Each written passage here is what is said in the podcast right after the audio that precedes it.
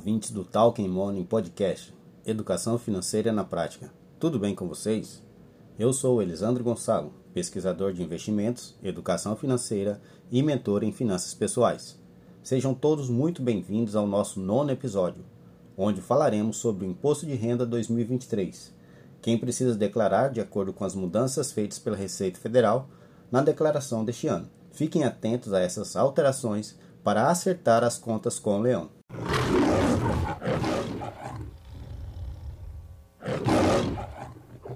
As fontes de consulta para idealização e construção desse episódio foram especificamente os sites do próprio Ministério da Fazenda, que é o www.gov.br/fazenda, e também os sites www.infomoney.com.br e www.moneytimes.com.br. O link destes sites já estão disponíveis na descrição desse episódio.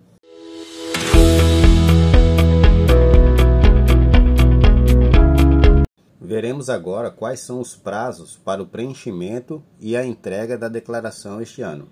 A Receita Federal divulgou nesta segunda-feira, dia 27 de fevereiro, as regras para o IR 2023.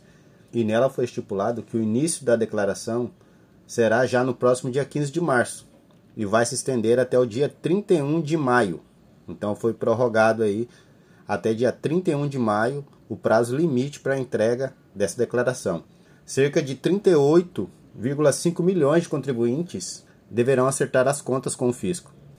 Quem não apresentar ou entregar a declaração neste prazo vai ter que pagar uma multa de no mínimo R$ 165,74, mesmo que não tenha nenhum imposto a pagar e o valor máximo a pagar de multa é de 20% sobre o valor do imposto devido.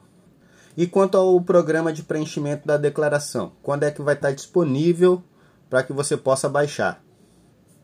Assim que você tiver toda a documentação em mãos, o ideal é começar logo o preenchimento.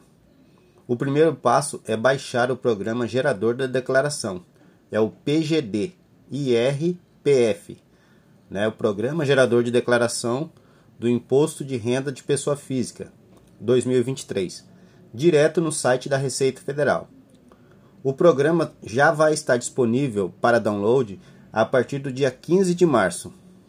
O contribuinte que quiser fazer essa declaração por meio de smartphones ou tablets também pode baixar o aplicativo Meu Imposto de Renda, que está disponível também no Google Play para Android ou no Apple Store para iOS.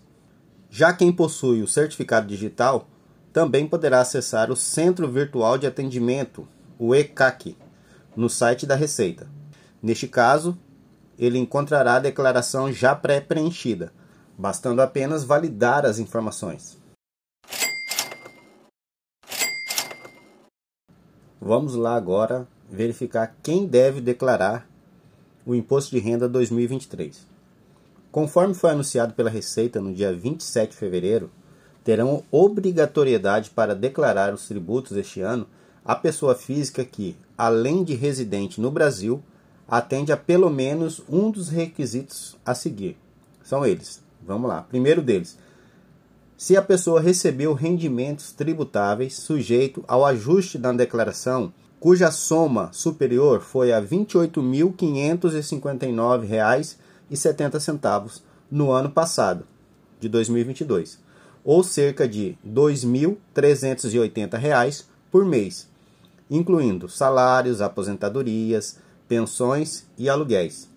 Próximo requisito: se recebeu rendimentos isentos não tributáveis ou tributados exclusivamente na fonte, cuja soma foi superior a 40 mil reais, e que obteve em qualquer mês ganho de capital na alienação de bens ou direitos sujeito à incidência do imposto.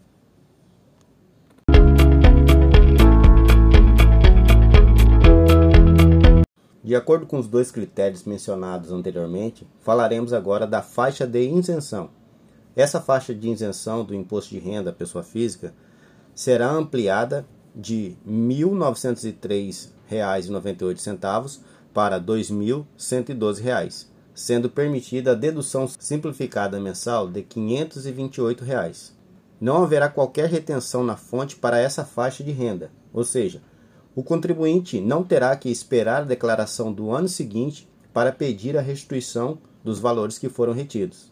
Isso significa que a pessoa que ganha até R$ 2.640 não pagará nada de imposto de renda, nem na fonte, nem na declaração de ajuste anual.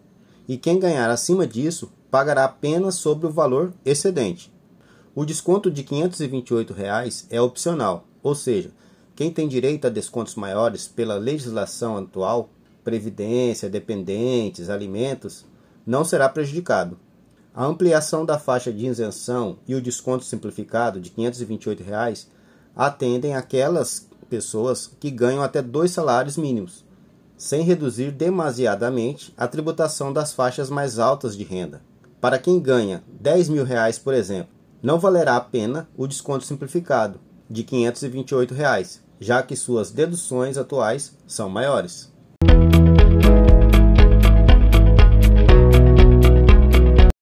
Veremos agora quem mais deve declarar este ano. Em relação àqueles que efetuaram operações em bolsas de valores, de mercadorias, de futuros e assemelhados, ficam obrigados apenas quem, no ano calendário, no caso de 2022, realizou somatório de vendas, inclusive isentas, superior a 40 mil reais, e operações sujeitas à incidência do imposto, e quanto a atividades rural deverá declarar quem obteve receita bruta em valor superior a R$ 142.798,50 ou pretenda compensar no ano calendário de 2022 ou posteriores prejuízos de anos calendários anteriores ou do próprio ano de 2022. Ainda é necessário declarar quem teve em 31 de dezembro ou posse ou a propriedade de bens ou direitos, inclusive terra nua, de valor total superior a 300 mil reais. Também deve declarar quem passou a condição de residente do Brasil em qualquer mês, e nessa condição encontrava-se em 31 de dezembro de 2022.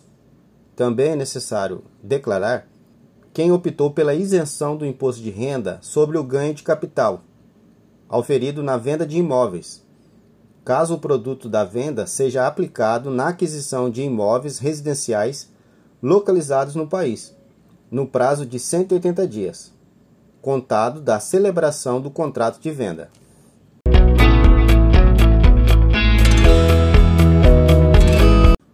Agora, quem não se enquadra em nenhuma das hipóteses que eu informei anteriormente, está automaticamente dispensado de apresentar a declaração do Imposto de Renda 2023. Porém, se mesmo assim quiser fazer, não há nenhum impedimento. Só que neste caso, mesmo que a pessoa entregue fora do prazo, o especialista da Receita garante que não haverá multa, justamente porque não estava obrigado a cumprir a exigência da entrega.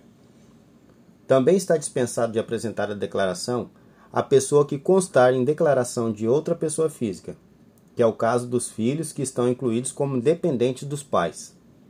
Amorim, especialista da Receita, também lembra que o dependente já está declarado de forma indireta por isso, mesmo que na declaração do titular deverão constar todos os seus rendimentos, bens e direitos que possuir em seu nome, o especialista acha importante o contribuinte verificar se o dependente já não tem que apresentar a sua declaração própria separadamente.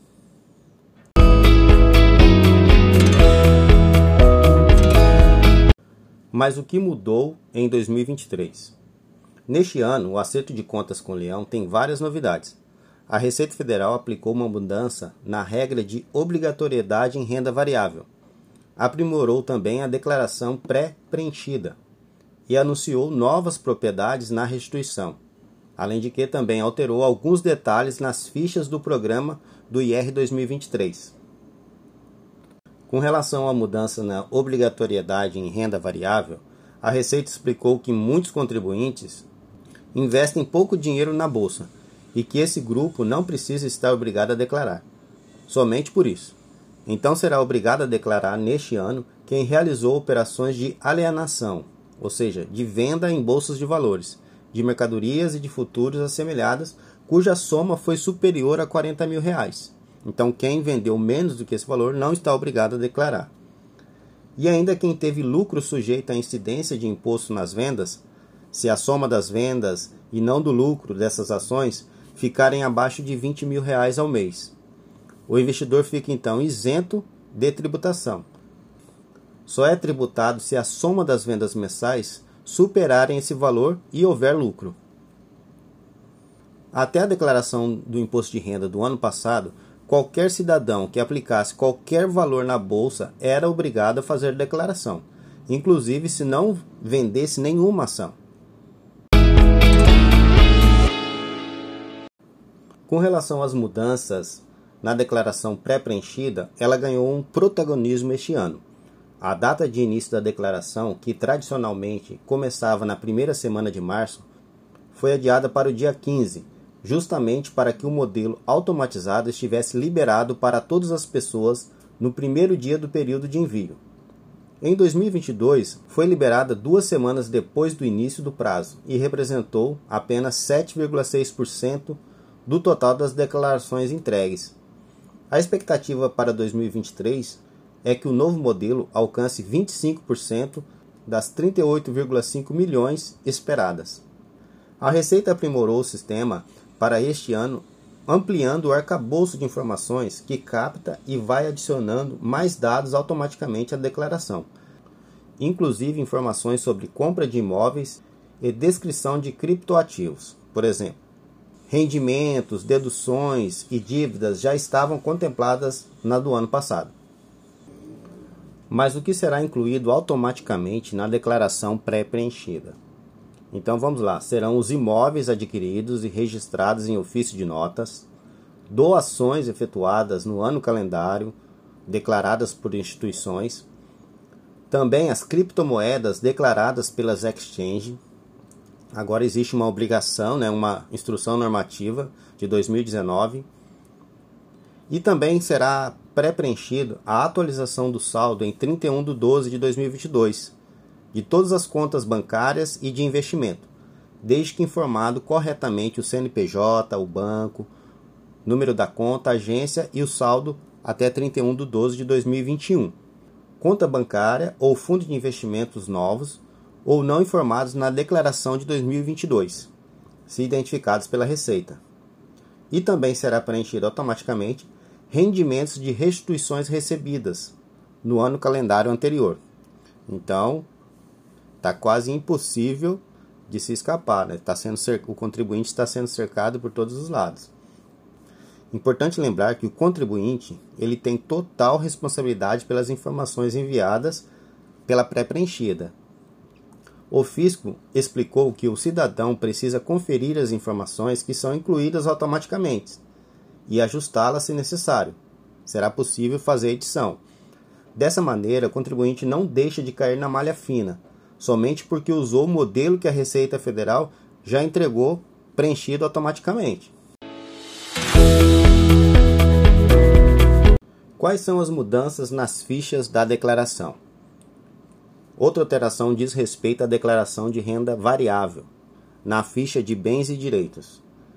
Neste ano, os contribuintes precisarão inserir o código de negociação dessas ações, destes bens operados na bolsa, como ticker da ação, um exemplo, como o PETR4, referente a Petrobras, ou o Vale 3, referente a Vale. Outro exemplo, EGIE3, da Enge Brasil. Além disso, os rendimentos da pensão alimentícia devem, em 2023, serem informados na ficha de rendimentos de isentos e não tributáveis. Essa alteração ocorre após decisão do STF, que determinou que o imposto de renda não deve incidir sobre a pensão ou entender que essa tributação, reconhecida como institucional, feria direitos fundamentais e ainda atingia interesses de pessoas vulneráveis, especialmente no caso das mulheres. Com relação às restituições, também houveram algumas mudanças. Os valores serão pagos em cinco lotes a partir de maio. O primeiro está previsto para o dia 31, já o segundo lote no dia 30 de junho, terceiro lote 31 de julho, quarto lote 31 de agosto e o quinto e último lote para 29 de setembro. Mas quais serão as prioridades nesta fila de restituição? Primeiro a grande mudança foi a restituição via Pix, que é outra novidade do Imposto de Renda 2023. É que o contribuinte que utilizar a declaração pré-preenchida ou optar por receber a restituição via Pix, usando uma chave CPF, que é a única permitida, tá? As outras chaves não serão permitidas, nem e-mail, nem chave aleatória, nem número de telefone. A única chave permitida será o CPF. Estes contribuintes terão prioridade no recebimento do valor devido, após as já previstas em leis que já tinha prioridade, como por exemplo, idosos com 80 ou mais ou idosos com 60 anos com deficiência e portadores de moléstia grave. Também tinha prioridade professores contribuintes cuja maior fonte de renda seja o magistério. Por último, os demais contribuintes. Dentro dos grupos de prioridade, o que define quem recebe primeiro é a data e a hora da entrega da declaração. Então, portanto, quem enviar os documentos antes também recebe antes.